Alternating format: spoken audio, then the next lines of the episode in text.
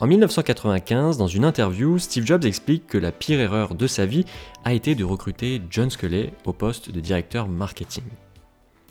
Revenons en 1984, Steve Jobs s'apprête à lancer le Macintosh. Dans les années 80, il faut savoir qu'un ordinateur, c'est avant tout un outil professionnel. Avec le Mac, Steve Jobs veut en faire un bien de grande consommation.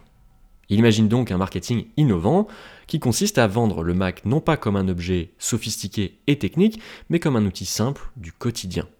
Pour diriger ce marketing innovant, il débauche John Sculley, le patron de Pepsi, qui a fait décoller l'entreprise grâce au marketing.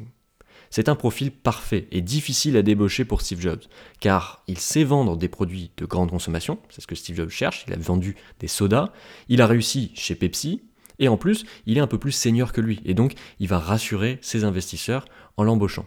Steve Jobs décide donc de l'embaucher, c'est une évidence.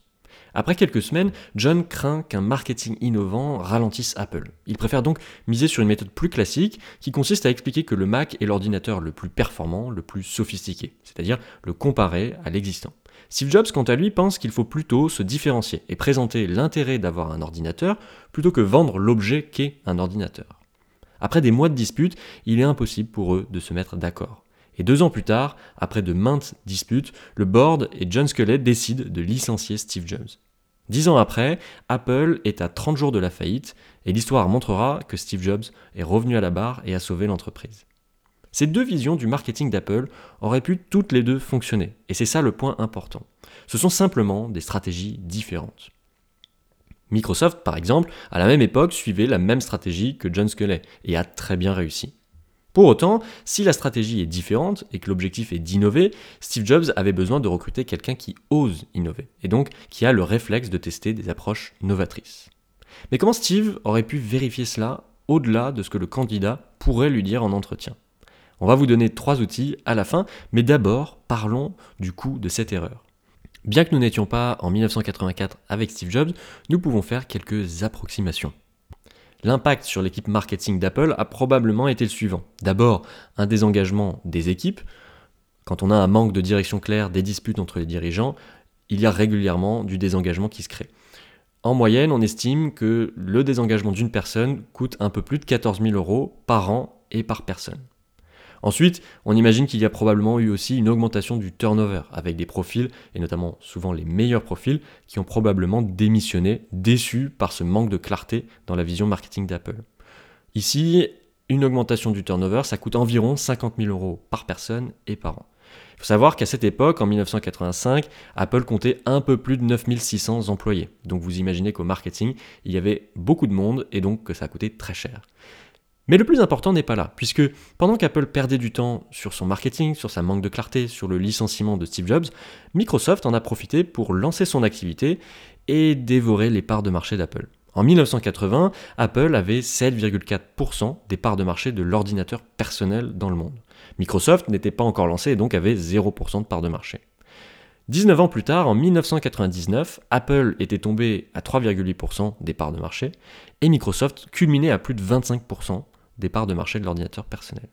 C'est là qu'on peut voir que, notamment, bien sûr il y a d'autres facteurs, notamment le recrutement d'une personne qui a une stratégie complètement différente peut avoir un impact direct sur les parts de marché d'une entreprise et donc sur sa réussite. Alors, quelles erreurs ont été faites dans ce recrutement et comment vous pouvez les éviter?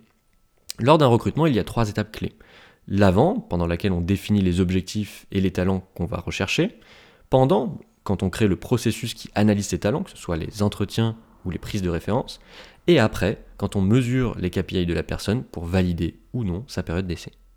Pour Steve Jobs, c'est l'étape 2 qui a le plus joué. Il savait ce qu'il recherchait, ce qui est d'ailleurs plutôt rare. Il voulait un profil marketing innovant, ce qui était assez clair, mais il s'est fait berner en entretien. Alors quelles sont les erreurs que Steve Jobs a commises? D'abord, la première a été d'être tombé amoureux du track record de Sculley. Il s'est dit que si John Sculley avait réussi à faire décoller Pepsi avec du marketing, il allait forcément réussir chez Apple, ce qui n'est pas du tout dit. Ensuite, il a pensé qu'avoir un seul candidat était suffisant. On recommande toujours d'avoir au moins deux candidats en shortlist pour au moins pouvoir les comparer. C'est impossible de comparer quelqu'un si on n'a pas une autre personne en face. Et ensuite, le dernier point a été de ne pas avoir construit un processus de recrutement qui va valider ce côté innovant. Et au-delà de ce que John va pouvoir dire en entretien notamment. Alors, quelles solutions vous pouvez mettre en place pour réussir là-dessus? C'est un enjeu que vous aurez forcément dès que vous allez commencer à recruter des profils clés. Alors, il y a trois outils complémentaires que vous pouvez utiliser, soit un ou plusieurs, en fonction de l'importance de votre recrutement, mais aussi du temps que vous avez. Donc ici, on peut utiliser trois outils pour valider l'aspect innovant d'un candidat. Le premier qui est le cas pratique, ensuite des questions d'entretien et un test de personnalité. Vous allez me dire qu'il n'y a rien de bien innovant là-dessus. Pourquoi? Eh bien tout simplement car ces trois outils sont tout aussi pertinents que complètement inutiles. En fait, tout dépend de votre capacité à les utiliser. Et pour ça, voici nos conseils. Déjà, pour le cas pratique, si vous voulez qu'un cas pratique soit pertinent, il faut deux choses. D'abord, qu'il teste bien le critère que vous cherchez à valider, donc ici, il faut un test, euh, un cas pratique qui va valider la capacité d'une personne à innover. Donc par exemple, vous pouvez lui donner un challenge sur lequel il y a la possibilité d'innover ou la possibilité de prendre des best practices pour résoudre le problème. Ça peut être un exemple de cas pratique. Et le deuxième point, il faut que vous corrigiez avec le candidat ce rendu, notamment au prochain rendez-vous, pour le challenger sur ses choix et s'assurer déjà que c'est lui qui l'a fait, bon, ça c'est une chose, mais aussi d'aller plus loin et de voir pourquoi il a pris ces choix-là de quelle réflexion il a utilisé pour faire ses choix. Ensuite, les questions d'entretien. Pour qu'elles soient cohérentes et utiles, il vous faut trois choses. La première, c'est que les questions vont bien analyser le critère recherché, ici la capacité d'innovation. Le deuxième, c'est que vous demandiez toujours au candidat de justifier ses réponses par des situations qu'il a rencontrées. Et enfin, le troisième, que vous ne sortiez pas de votre script et notamment pour éviter les beaux parleurs. Si vous commencez à engager une discussion au-delà de vos questions, la personne peut vous influencer et vous convaincre parce qu'elle parle bien, parce qu'elle est entraînée aux entretiens, c'est tout à fait possible.